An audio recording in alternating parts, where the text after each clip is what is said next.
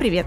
Нас зовут Аня Федорова и Юрий Сапрыкин. И это «Настоящее дело» – подкаст о том, кто и как развивает культуру в России. И в каждом выпуске мы рассказываем вам про важные культурные явления и проекты, которые меняют жизнь вокруг нас. И, конечно же, про людей, которые стоят за этими проектами, которые вложили в эти проекты свои силы и свои средства. Это проект форума доноров и студии подкастов «Шторм».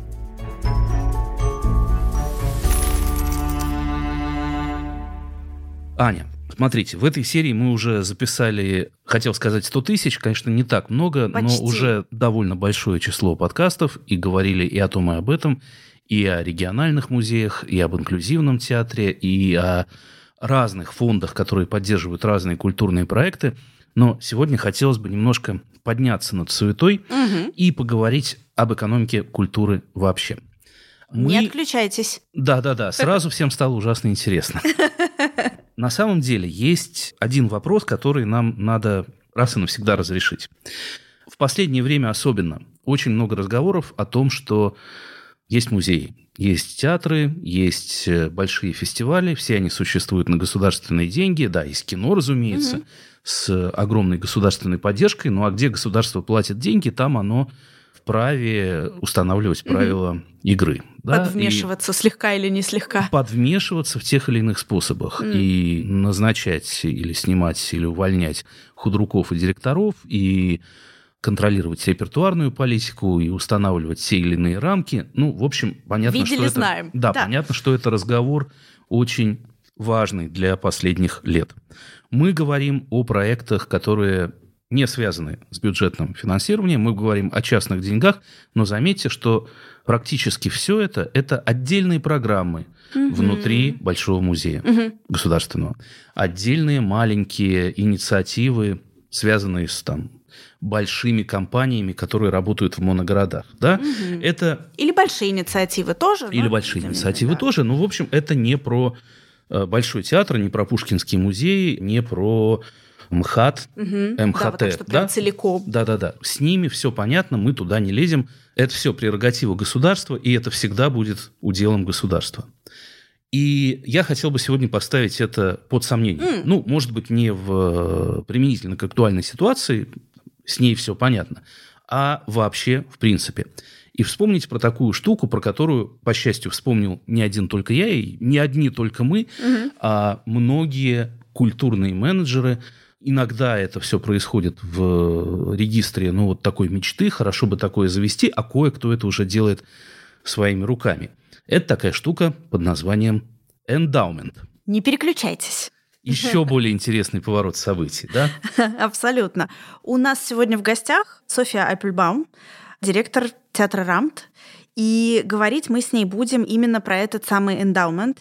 Он по-русски звучит как целевой капитал, про то, как он помогает театрам, что это вообще такое, как он помогает университетам, НКО вот реализовать проекты и, как вы правильно, Юрий, сказали, стать чуть более независимыми. Это да? более-менее частное финансирование, но mm-hmm. форма его такова, что это капитал, который есть всегда, и театр или музей распоряжается им, вкладывает его в какие-то инструменты финансовые и распоряжается дивидендами по своему усмотрению. Так, mm-hmm.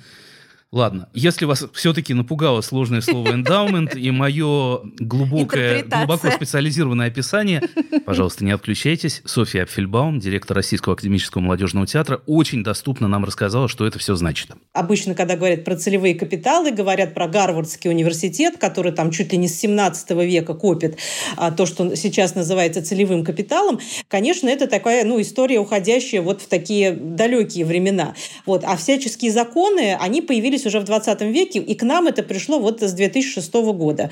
Вот, то есть целевой капитал – это некие средства, которые копятся, которые откладываются, которые вкладываются в бизнес, и организация имеет проценты от использования этих средств на рынке. То есть живет, ну, как бы как своего рода рантье. Mm-hmm. Вот, и, конечно, это такая очень привлекательная идея, иметь такой еще один источник финансирования дополнительный, такую, ну, если хотите, кубышку, да. которую можно как бы брать денежки, да, э, проценты, можно их не брать, а копить копить дальше.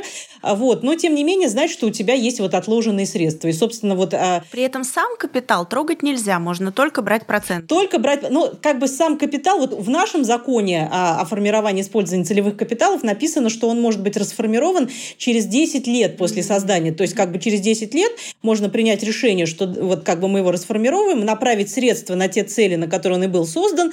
Но пока я не знаю прецедентов, чтобы в России расформировали какой-то целевой капитал. Вот. Но система у нас достаточно это сложная, а поскольку, поскольку это нужно э, учреждение, а большинство организаций культуры у нас существует в организационно-правовой форме государственных учреждений, так вот учреждения не могут быть собственниками целевого капитала, и, на мой взгляд, это одна из проблем, почему эта история не развивается. То есть нужно создать рядом с э, учреждением фонд или другую некоммерческую организацию, и вот она будет собственником целевого капитала. То есть в этом есть сложность. И дальше там создается фонд, дальше эти средства передаются управляющей компании, и дальше используются проценты. То есть вот такая сложная схема, в которой само учреждение не участвует. Ясно. Только может получить вот через вот эти вот третьи руки, если хотите, вот эти средства. Ну, в общем, я коротко суммирую. Система такая примерно, да, НКО, театр или кто бы то ни было еще думает, ну вот, хочу, чтобы мне каждый месяц приходили деньги, которые... Кто этого не хочет? да, которые можно было бы использовать по своему усмотрению, да, ну, например, там, не знаю, на помощь животным. Если а, это НКО. Да, на какие-то инновационные спектакли, которые не надо все там согласовывать, пересогласовывать каждую пуньпочку.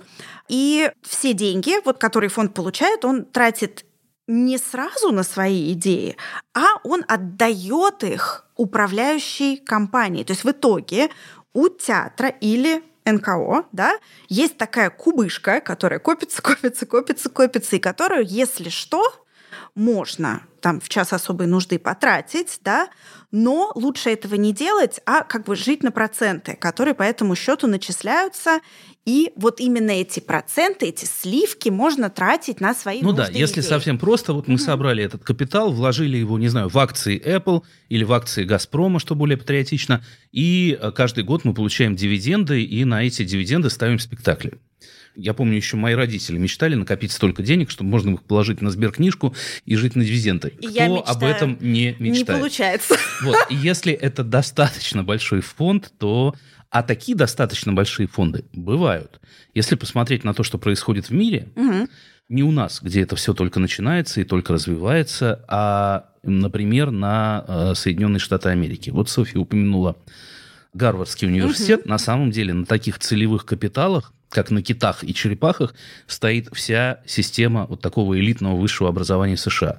Почему с университетами это так хорошо работает? Потому что выпускники становятся ну, какими-то большими, богатыми большими людьми. богатыми людьми, да, и вместо того, чтобы купить 25-ю по счету яхту, они ее стоимость вот перечисляют в целевой капитал в благодарность университету, угу. который сделал их такими все большие университеты, не знаю, библиотеки больших университетов, разные там программы, э, связанные с э, стипендиями для тех, у кого нет супер талантливых для супер талантливых людей, у которых да. нет не просто яхты, но денег на учебу. Ну, в общем, там каждый университет этим распоряжается по-своему.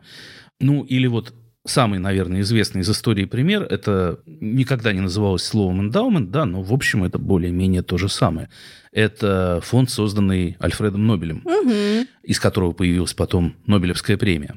По завещанию Нобеля средства, вырученные от продажи его собственности, должны быть вложены в ценные бумаги, надежные ценные бумаги, не в акции МММ, и то, что выплачивается каждый год денежная часть э, Нобелевской премии, ну, угу. достаточно серьезная, да, это вот дивиденды от этих ценных бумаг да, и... за выдающиеся достижения в науке, экономике, химии, физике и литературе. И Нобелевская премия мира, все это вот буквально целевой капитал, который приносит свои ежегодные проценты. И длится, и длится, и мы понимаем, что вот, вот такая логика, она понятная. Вместо того, чтобы потратить все сразу, да, средства вложили, и много-много лет можно ими еще распоряжаться процентами. Как бы эндаументы – это на самом деле мечта каждой большой культурной институции, и мечта во многом в разных зарубежных странах уже реализованы. Вот, и я хотела зацепиться за это, потому что пока их немного или пока там нету этой суммы и с нее не капает этот большой существенный процент, я думаю, что очень э, велико желание, если пришел, например, один меценат с хорошей такой крупной суммой, схватить ее и потратить вот прямо сразу на проект, который уже хочется делать здесь и сейчас, и все расписано, и люди вроде есть, и вот, наконец, появились деньги.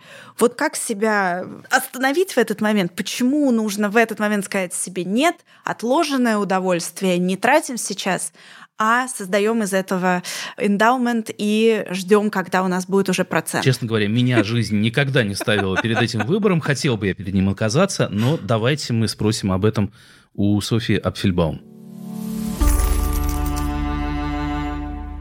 А в чем на самом деле отличие? Вот, например, приходит меценат, ну там условный девелопер Сергей Гордеев, как он пришел когда-то в студию театрального искусства Женовача, и говорит, вот вы мне нравитесь, я вам даю деньги, или мой фонд дает вам деньги, просто, ну, как бы я буду вас финансировать. Почему лучше или правильнее, чтобы он не просто так приносил деньги в кассу, а, э, так сказать, делал то же самое, но через эндаумент? Это очень хороший пример, потому что я его всегда привожу всем, когда говорю, почему у нас не развиваются целевые капиталы. Как раз на примере студии театрального искусства, вот театр, который возник последним, одним из последних, да, э, и который, собственно, был не государственным театром и финансировался вот спонсором, да, мы видим историю, когда он в итоге все равно превратился в государственный. И я вот все время говорю, что если бы вот их меценат хотя бы там десятую часть того, что он им давал на жизнь, откладывал бы вот в фонд целевого капитала, то там за те 10 лет, которые он их финансировал, целевой капитал мог бы уже составлять какую-то приличную сумму, и доход от него мог бы составлять более-менее приличную сумму. И, в общем-то, студия театрального искусства, ну, с максимумом оговорок, конечно же, да, но, в принципе, могла бы оставаться независимой. Здесь, наверное, нужно сделать еще один шаг назад и рассказать, как вообще устроена экономика театра. В лучшем случае – Репертуарный театр в Москве существует только на, в Москве. Большой репертуарный театр успешный. Существует, дай бог, если на 40% за счет продажи билетов. 50% – это вообще грандиозный успех. А остальные 50, 60, 70 или сколько-то процентов, в зависимости от успешности театра, действительно идут э, за счет бюджетного финансирования. Иногда эта пропорция достигает 90%. Так что, если мы говорим о репертуарном театре, не о продюсерском, не об антрепризном, а вот о репертуарном театре, когда есть здание, есть труппа, и она все время, там, каждый вечер показывает какие-то спектакли. Вот такой традиционный репертуарный театр от государства зависит в огромной-огромной степени. И именно поэтому идея эндаумента, идея целевого капитала так привлекает именно театр. Это способ в каком-то светлом, может быть, отдаленном, но вполне реалистичном будущем стать немного более независимыми. Причем не только от государства, но еще и от мецената, например. От капризов, да? от, шу, от шуток мецената, да. Да, и от этого тоже. И поэтому вот в семнадцатом году, если я не ошибаюсь, рамка как раз для того, чтобы э, и зрители, и меценаты да, могли вкладываться в будущее театра, они создали вот так называемый клуб друзей. Да, не просто спонсоры с э, большим большими, большими капиталами, капитала. а люди, которые хотели бы что-то пожертвовать театру э, в знак благодарности и поддержки, ну и получить за это какие-то приятные бонусы. Да, и мы узнаем скоро, что это очень-очень-очень подъемная сумма. Софья расскажет нам сейчас, как это все работает. Для того, чтобы пополнять целевой капитал, действительно мы пытаемся найти, мы не можем найти крупных э, доноров, мы пытаемся это делать с помощью наших зрителей. Мы создали клуб друзей, и, собственно, люди жертвуют средства на пополнение целевого капитала. Это тоже не бог весь какие деньги, то есть тут идея как раз-таки подключить зрителей, чтобы, ну, как сказать, ну, чтобы тоже включить их в эту работу скорее. Вот. Но, конечно, это не большие, это не те суммы, которые необходимы для того, чтобы вот серьезно пополнить. Это не миллионы рублей, так скажем, да, это, ну, вот там 200-300 э, тысяч рублей мы можем собрать вот с простых зрителей, как бы, да, в обмен предлагая им какие-то привилегии, да, в театре, там, которые тоже не носят денежного характера, ну, например, приглашение там на предпремьерные показы, да, то есть, или там приоритетная запись на наши мероприятия и так далее. И у нас сейчас в клубе, ну, где-то порядка там 70-80 человек, которые, да, вот пожертвовали на пополнение целевого капитала. Но, к сожалению, подчеркну еще раз, это не те суммы, которые позволят нам серьезно вот сказать, что вот мы серьезно серьезно увеличили целевой капитал. А какой порог входа в клубе друзей? Если у меня... Очень не небольшой. Знаю, я могу заплатить 2000 рублей в месяц за билет, еще 2000 рублей в месяц за хорошее к вам отношение. Э, вы меня возьмете в друзья?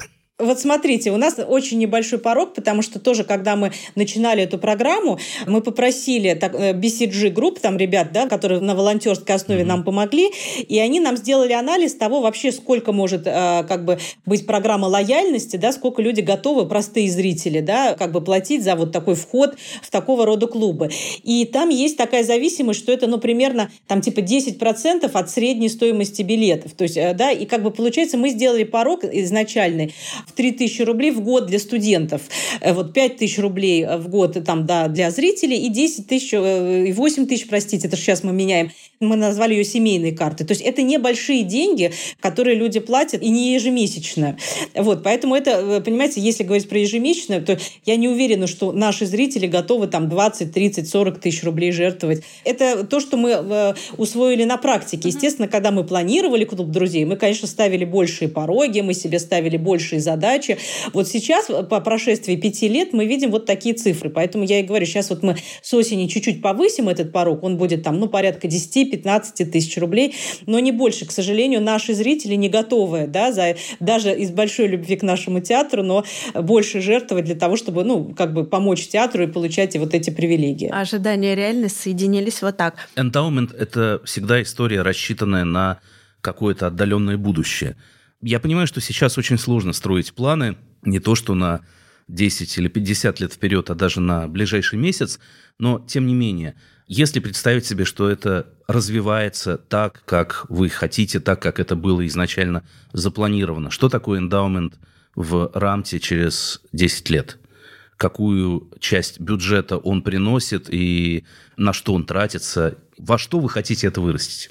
Конечно, мы хотим, э, да, потому что мы хотим, чтобы РАМТ стал такой площадкой да, для молодых э, режиссеров, для каких-то новых э, инновационных проектов. То есть мы потихоньку это делаем, да, но у нас, конечно, не хватает для этого ни площадок, ни ресурсов. И, конечно, изначально мы планировали, что вот эти вот образовательные программы, постановки молодых режиссеров, да, то есть вот как бы вся вот эта вот активная, бурная деятельность, которая в рамте развивается, чтобы она имела какой-то больший выход, и что как раз средства целевого капитала могли бы этому помочь. Да? То есть, и как бы если бы эта сумма процентов составляла бы там, ну, я не знаю, 5-10 миллионов рублей в год, да, а сейчас это, ну, вот по прошлому году я вам скажу, что, ну, вот это полтора миллиона рублей доход от целевого капитала, да, вот, а если бы это вот было там в 10 раз больше, то, конечно, мы какие-то направления могли бы развивать, предоставляя площадку молодым режиссерам, молодым драматургам, в поиском, ну, то, что является нашей основой, то, чем мы занимаемся и как бы себя видим, да, на нашей вот театральной карте, что, конечно, Рамт открывает какие-то имена драматургов, открывает имена режиссеров, дает такую путевку в жизнь. Мне кажется, это такая вот хорошая цель для целевого капитала, простите за тавтологию, да. А, конечно, если говорить про какую-то совсем отдаленную перспективу, да, и э, возвращаясь к началу нашего разговора, то, конечно, э, понимаете, мне кажется, что вот эта вот модель целевого капитала, если бы достаточно было средств, то, в принципе, понимаете, если бы государство, например, да, помогало бы нам, оплачивая содержание содержание здания, ведь здания у нас государственные все, здесь никто не спорит, да, и расходы здесь огромные. И поэтому, когда тоже все говорят о том, что как бы какие огромные деньги государство тратит на культуру, не надо забывать, что ну, не львиная, но, по крайней мере, большая часть этих средств – это те деньги, которые государство, собственно, тратит на содержание своего же имущества, да, и, собственно, содержание в порядке памятников истории и культуры, коими являются большинство театров, это, конечно, задача государственная. Так вот, если бы государство на себя взяло бы, скажем, содержание здания, то дальше, с учетом доходов от продажи билетов и, допустим, средств целевого капитала, мы могли бы существовать без государственной поддержки. То есть вот то, что есть сейчас, когда мы, пандемия это показывает, сказала, да, вот как бы как только, значит, мы оказываемся в полной зависимости от государства и нашей зарплаты, и, собственно, все остальные расходы. То есть вот это, э, в принципе, мне кажется, что какая-то часть расходов, э, да, текущих расходов театра, она могла бы покрываться за счет целевого капитала. В перспективе, да, то есть труппа могла бы не быть владельцем здания, но при этом иметь такое солидное средство и могла бы там э, как бы существовать, в общем-то, без такой серьезной поддержки государства. Опять же, еще раз говорю, это такие мечты, такой идеальный мир. который сейчас, к сожалению, недостижим. Но мечтать еще пока можно, и это очень хорошо. А да. я спрошу mm-hmm. про более близкое будущее. Какие планы, что сейчас клуб друзей делает, тут помимо того, что вы немножко повышаете ставку, и будет ли у этого ну, какие-то бонусы да, для участников, что становится чуть дороже, но какие-то, может быть, плюшки? Но, вы знаете, мы стараемся, а, чтобы плюшек было много, да, то есть мы, честно говоря, иногда, когда анализируя, а, сколько мы предоставляем плюшек, да, и если сравнить это со стоимостью, конечно, мы делаем гораздо больше. Вот, и как бы мне кажется, что у нас такой действительно клуб друзей, который, ну, по-своему уникальный, потому что действительно такой очень личный подход а, ко всем участникам клуба друзей, у них общий чат, каждый день что-то обсуждаются, какие-то мероприятия, какие-то просьбы. Вот, еще мы провели очень интересную такую акцию, мы сделали, ну, такую как бы ярмарку из того, что как бы в театре всегда есть, да, то есть ярмарка, там были и афиши старые, программки, что-то из спектаклей списанных. И это целый день происходило в театре, что-то сделанное руками артистов, какие-то мастер-классы. И вот за эту акцию тоже мы собрали в целевой капитал там порядка 150 тысяч рублей вот просто вот в ходе этой акции. И это даже скорее там, ну, не про сбор средств, это скорее про такое объединение театра, потому что, конечно, чтобы такую акцию провести, это естественно, очень было много усилий, чтобы артистов заинтересовать, чтобы провести этим. Но в итоге было очень интересно. Конечно, это достаточно так затратно, и, конечно, это хорошо бы делать раз в год, потому что вот, как бы, знаете, по теории фандрейзинга вот такие вот мероприятия, аукционы, ярмарки надо проводить ежегодно. Поэтому сейчас вот мы думаем про новый какой-то аукцион, про такое мероприятие, да, про то, какие могут быть лоты, э, вот, что мы можем предлагать, э, вот, и кого позвать для того, чтобы тоже подсобрать денег в целевой капитал, чтобы все-таки он потихонечку, но все-таки прирастал средствами. Вот такие у нас ближайшие планы. У меня э, вопрос про тренд-вотчинг. Насколько это для театра важно? Следит ли театр за модой? Что сейчас модно, и адаптируетесь ли вы к этому или наоборот? Конечно, всегда появляются какие-то как бы интересные тенденции, за которыми все следят. Ну вот была тенденция, не знаю, спектакли бродилок да, какое-то время назад, и каждый театр обзавелся своей бродилкой. Вот мы к столетию сделали такую бродилку. Вот. Но это, конечно, в системе репертуарного театра тяжеловато. Вот сочетать это очень интересно, это необычно, да, такая форма. Но, понимаете, тоже потом в какой-то момент стало достаточно много, и уже от этого тоже немножечко устали.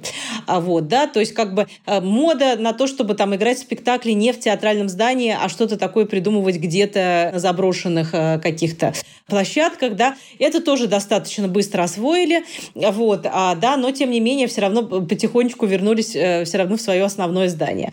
Какой-то момент была мода там, да, на площадке дополнительно. Ну вот, не знаю, у нас в театре таких три дополнительных площадки, которые мы переоборудовали из репзалов, из каких-то служебных помещений. Мы даже играем спектакли во дворе летом. Да? У нас два спектакля, которые вот тоже идут в наших внутренних дворах. Поэтому ну, мы стараемся следить, мы стараемся, может быть, ну, в каком-то смысле быть законодателем этих мод. Но, понимаете, здесь вопрос, что, конечно, очень сложно что-то придумать новое, потому что театр, он, конечно, про живого человека, а какая бы форма ни была, будь это традиционный театр, будь это там, я не знаю, да, использование экранов, использование каких-то современных там гаджетов. Но все равно, если не будет вот этого живого и не будет современной какой-то драматургии, то, что откликается в зрителях, да, наверное, тогда театра не будет. Но пока, слава богу, этого нет, пока мы как бы продолжаем работать, продолжаем жить, э, продолжаем развиваться как-то. И сейчас мы, конечно, тоже очень чувствуем, ну, может быть, э, в связи с тем, что дефицит кино, дефицит концертов, то есть как бы люди, ну, по крайней мере, вот я разговариваю с коллегами, действительно в театр вернулись, мы немножечко себя почувствовали так, как, знаете, было в советское время. Потому что, ну, собственно, вот э, как бы я начала работать, да, вот там в конце 90-х, и на себе этого не чувствовала. Ну, то есть, да, интерес к театру есть, да, залы, конечно, собираются, но вот такого ажиотажа, о котором нам рассказывали наши учителя, как это вот было в советское время, когда просто вот э, действительно битковые театры, не попасть, когда действительно билет там на, на Таганку это такая своего рода валюта. Вот. Мы такого не чувствовали. Вот сейчас есть такое ощущение, что действительно люди идут в театр за вот каким-то этим живым словом, я уж не знаю, за подтекстами там, да, или зачем еще. Но вот, вот возврат есть. Э, да, конечно, не могу сказать, что я рада, что это вот произошло, да, вот благодаря всем этим внешним обстоятельствам. Но да, мы сейчас работаем при полных залах. У нас вот за время моей работы в театре, я вот уже 8 лет, да, вот такой впервые, потому что у нас всегда была высокая посещаемость, но вот такой, чтобы вот буквально там там стопроцентной не было. Вот сейчас мы это, да, у нас вернулись очереди в кассу, потому что мы вот какие-то билеты продаем только через кассу, так как боимся, что вот они, выходя в онлайн-продажу, продадутся сразу. Вот, да, поэтому как бы и вот мы э, это наблюдали, когда люди стоят в кассу, почти как на щелкунчика, мы тоже тут смеялись, что у нас тут свой щелкунчик. Вот, поэтому это все есть, и это все востребовано. Но, опять же, возвращаясь к нашей основной цели, даже имея стопроцентную посещаемость, даже повысив там цены на билеты до какого-то предела уже, все равно мы не сможем себя окупить, потому что действительно театр это очень высоко бюджетная, да, и очень затратная история. И поэтому все равно мы будем нуждаться в общественной поддержке, будь это в виде благотворительной помощи, будь это в виде прямого государственного финансирования. Здесь э, как бы никуда от этого не денешься. Если мы не играем 8 раз в неделю э, какой-нибудь там, да, разухабистый мюзикл, на котором мы собираем тысячи зрителей, если все-таки мы говорим о серьезном искусстве, если мы говорим о каком-то сложном разговоре, то это никогда не будет окупаемо, к сожалению. Но вот как будто бы даже при всех минусах и сложностях эндаутмента все равно кажется, что это такая некая волшебная таблетка, которая по всей видимости, нужна организациям, которые так или иначе строят планы на будущее. При этом как будто бы, ну, медленно он в России развивается, да вот если особенно сравнивать с Америкой. Есть ощущение, что к этой системе в целом относится с некоторым недоверием. Ань, почему оно так медленно развивается в России? Давайте угадаем с трех раз. А что случилось? Вот, но помимо прочего, помимо прочих экономических и политических факторов, сравнение с Америкой не вполне работает, потому что все-таки это там, это тот самый пресловутый газон, который стригут, ну, ну это может быть, не 300, может быть, не 300, да. но очень-очень много лет. Но раз уж мы говорим о волшебной таблетке, да, мы, угу. мы же тоже хотим такую. Абсолютно точно. Мы ее хотим. И для того, чтобы все-таки узнать, насколько это у нас возможно, как процесс ускорить, и вообще все-таки выяснить, есть недоверие к системе или это моя иллюзия, и на самом деле все развивается. И как построить эти мосты доверия. Вот именно, расскажет нам сейчас Людмила Пантелеева, она эксперт как раз по целевым капиталам, по эндаменту. Людмила, скажите, пожалуйста, у какого количества культурных организаций сейчас есть фонды целевого капитала? О каких примерно числах идет речь? Это десятки или это сотни? Или единицы? Да. А, к сожалению, это не сотни даже не десятки, это чуть больше э, десяти, это 16, но тем не менее это уже для нас значимая цифра. А если подумать, что целевой капитал в нашей стране существует 15, но 16 год, то примерно динамика одна культурная институция в год. Ну вот такой может быть пример для понимания, как, с какой скоростью такие организации создают э, свои целевые капиталы. Хочу поделиться интересными фактами с точки зрения цифр. Вот из 16 культурных эндаументов, назовем их так, а, три созданы в этом году. То есть понимаем, что наступает mm. некоторое ускорение. Ну или хотим э, предполагать, что действительно так. Шесть из 16 это региональные учреждения культуры.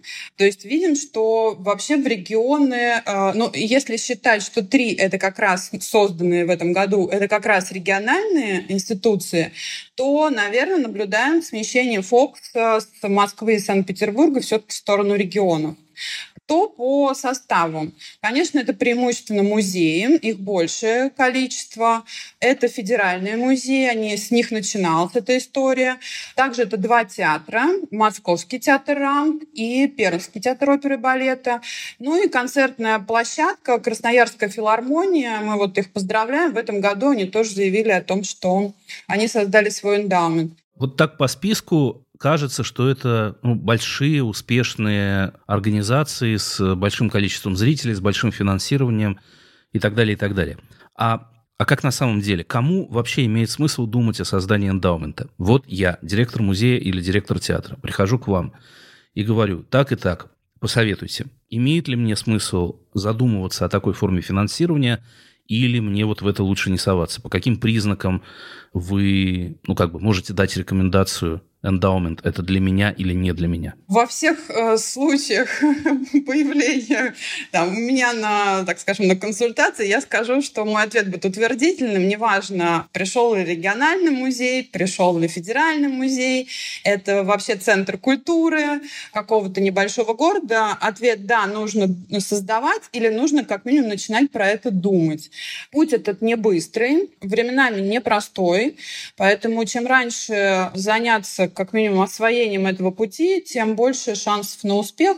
И почему однозначно всем стоит про это думать? Потому что э, опыт не только, ну, скорее даже не столько отечественный, сколько, например, глобальный, зарубежный, показывает, что государственное финансирование никогда не является стопроцентной гарантией.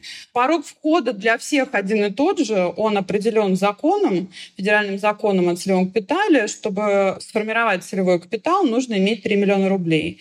На это дается временной, так скажем, разбег, год фактически с момента получения первого рубля в виде пожертвования э, в целевой капитал. Вот, поэтому в целом доступная история даже для региональных организаций. Где еще можно получать совет и поддержку эксперт, но есть образовательные программы. Кстати, вот э, программа, о которой я хотела бы, конечно, упомянуть, это в школе Сколково при поддержке благотворительного фонда Владимира Потанина. Эта программа была настолько интересна и полезна, что дала старт нескольким эндаументам в сфере культура. Это очень важно. Они стали обладателями грантовой поддержки по итогам обучения. Поэтому сегодня уже есть э, различные инфраструктурные организации, есть эксперты с большим профессиональным опытом, есть опытные создатели эндаументов и в сфере культуры, и в сфере образования, и в других сферах. Поэтому точно можно найти локоть, на который можно опереться, чтобы этот путь пройти. Из тех проектов, что уже реализованы в России, какой кейс вам кажется самым удачным и самым интересным? Ну, не обижая других, можно ли выбрать один, на который э, всем нужно равняться? Ну, меня можно будет, э, так скажем, немножко обвинить в том, что я буду говорить про музей с э, узнаваемым брендом да, но я не могу не вспомнить опыт э, все же Петергофа. Это вторая культурная институция в нашей стране, которая обзавелась своим эндаументом или целевым капиталом. Их опыт был интересен с той точки зрения, что они получили обещание о пожертвовании до создания самого фонда как юридического лица. Это очень прецедентная история. Я считаю, она может быть воспроизведена не только на организацию с уважаемым брендом, но скорее действительно работает на таких авторитетных организациях. Но, тем не менее, это был очень удивительный, уникальный такой опыт. И именно это обещание или договоренность о пожертвовании легла в основу того, что появился сам Endowment фонд. Это стало не единственным эксклюзивным моментом на пути создания Индаун Петергоф того же, да, они еще и провели такую тоже интересную историю, организовали официальную моментальную лотерею. Никогда до них а, не было попытки вот, проведения лотереи с отчислением в эндаумент капитал. Вот, поэтому есть, э, что действительно у таких э, бывалых коллег посмотреть в плане опыта и себе перенять. Ну вот это, пожалуй, была и остается самой яркой история на моей памяти, действительно не обижая других, не умаляя их достоинства их опыта. Вот вы говорите, уже было пожертвование, и под него нужно было сделать фонд. А если у тебя нет еще пожертвования, но фонд хочется сделать, а какие обычно бывают источники, собственно, создания и пополнения этого целевого капитала? И почему, ну, как бы спонсору, который к тебе приходит, чтобы тебя поддержать, нужно сказать, нет, дорогой спонсор, нет, дорогой меценат, давай ты не будешь мне просто давать денег, а вот у меня есть фонд. Ну, во-первых, все средства, которые должны отправляться на формирование или пополнение целевого капитала, это пожертвования. Других вариантов, ну, как бы сделаны при жизни, либо в завещании. Ну, кстати, в завещании пока у нас не очень опробированная история, хотя на Западе очень популярная тема создавать такие именные эндаумент капиталы завещая, создавая такое Возьмем наследие на после себя. Что касается как донести донору, жертвователю, что важно, ну, может быть, не столь важно, а что можно было бы рассмотреть еще и вариант пожертвовать целевой капитал. Я вообще считаю, что это такой достаточно осознанный путь благотворительности, когда человек поддерживает не только текущие цели и нужды организации, но и понимает, что организация, миссию которую он разделяет, и миссия, которая ему не безразлична, должна существовать финансово максимально автономно, иметь дополнительные средства для того, чтобы развиваться, запускать новые программы, расширять свои экспозиции, если мы говорим про культурные организации, и планировать свою деятельность устойчиво. Все это можно делать, если у тебя есть долгосрочные резервы средств. А если ты живешь в рамках годового бюджета, тебе очень сложно, наверное, быть э, вот финансово, так скажем, мобильным. Что касается мотивации жертвователей поддерживать еще да, из э, таких дополнительных аргументов, но, э, конечно, нельзя не говорить про личные амбиции тех людей, которые приходят поддерживать различные организации, будь то вуз или музей. Э, это, конечно, желание вписать свое имя в историю той организации, поддержку которой они оказывают. Конечно, не, не исключая, что его имя будет вписано, если он жертвует организации однократно, но я скажу, что шансов, если ты жертвуешь через эндаумент, который будет существовать десятки лет, там, может быть, мы надеемся, в нашей стране и даже больше, а, шансов, так скажем, войти в историю знаменитой или именитой институции или той, которую ты любишь, но, может быть, она в каком-то далеком а, городе твоего детства, вот, но а, не только поддержку оказать, но, в общем, и стать таким знаменитым попечителем, меценатом, целая история вообще благотворительности, связанная с российскими меценатами, да, вот одним из которых являлся, например, и Павел Третьяков.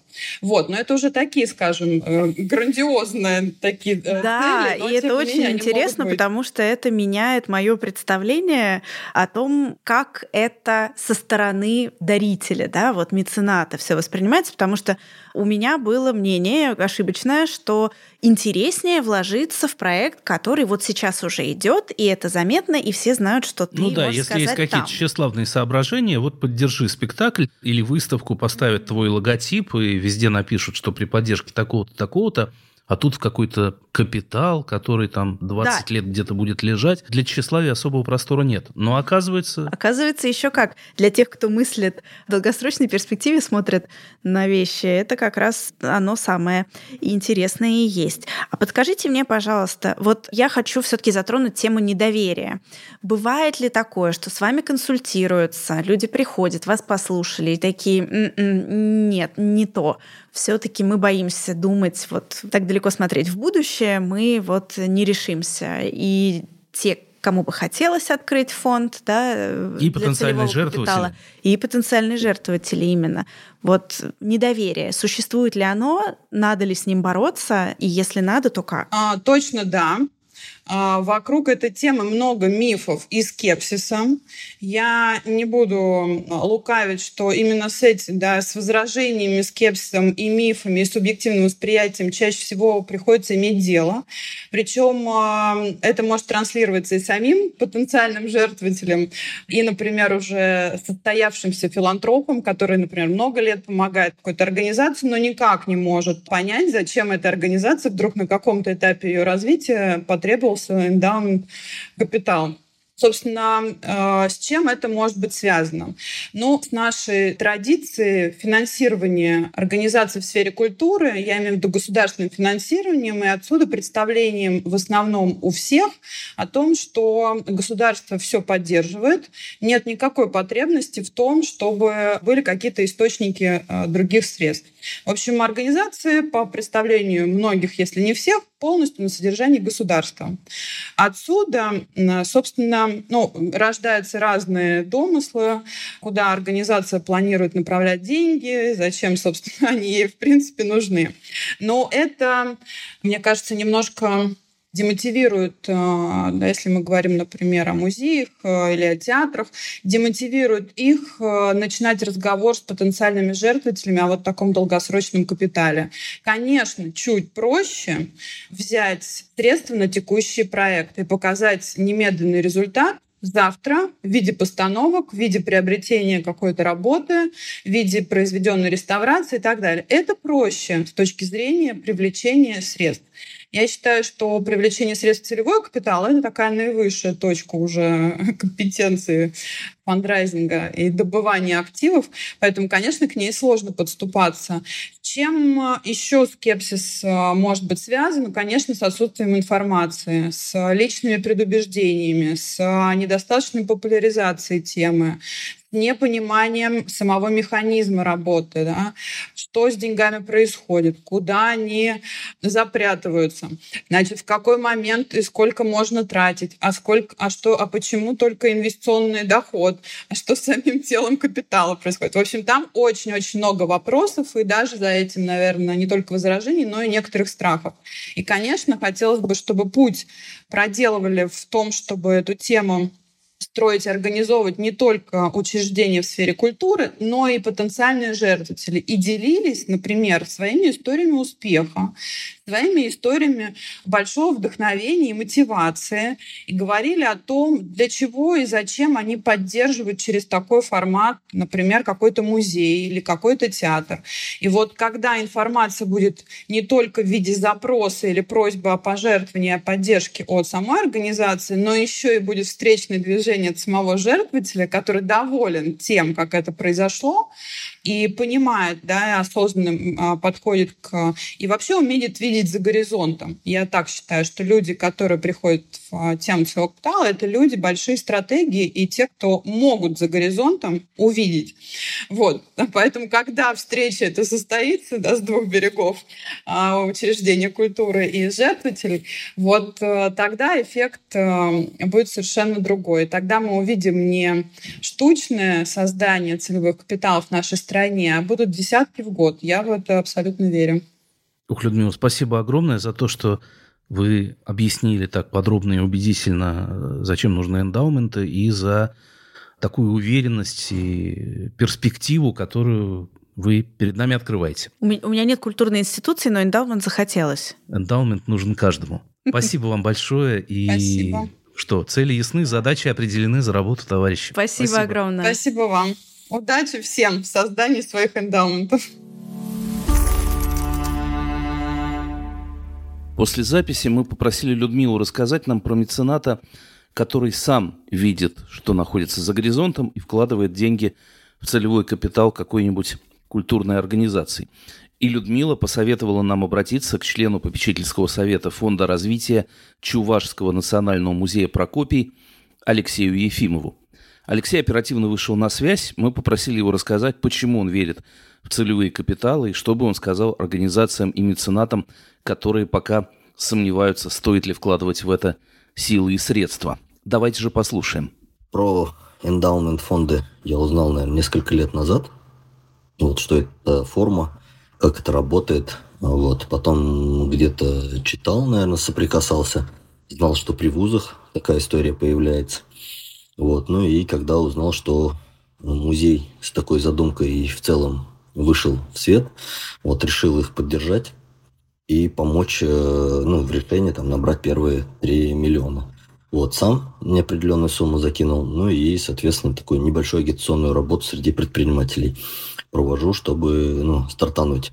А почему Чувашский национальный музей? Потому что мне интересно, чтобы чувашский язык жил, развивался, чтобы чувашские символы, чувашская идентика а, в одежде, в каких-то повседневных вещах она присутствовала. То есть доверие к этой форме у меня изначально сразу было нормально. Я понимал, что здесь ну, как бы невозможно, что деньги куда-то исчезнут. Вот. И, соответственно, я был уверен, что это хорошая форма поддержки НКО. Вот, наверное, и хотелось бы порекомендовать тем, кто еще сомневается, что сомневаться не нужно. В принципе, все открыто, все прозрачно. Всегда люди готовы ответить на любые вопросы. Ну и, наверное, можно знакомиться с опытом других музеев, вузов. Я знаю, что вузы есть, которые уже несколько сотен миллионов собрали. И это хорошее подспорье для каких-то новых проектов. Вы слушали подкаст «Настоящее дело» совместный проект форума доноров и студии «Шторм» при поддержке Президентского фонда культурных инициатив. Слушайте нас, пожалуйста, везде, где вы привыкли слушать подкасты. Пишите отзывы в Apple подкастах и, конечно же, ставьте лайки, если вы слышите нас в Яндекс Музыке прямо сейчас, потому что это поможет узнать о нашем подкасте большему количеству людей. С вами были Юрий Сапрыкин и Аня Федорова. Всего вам доброго.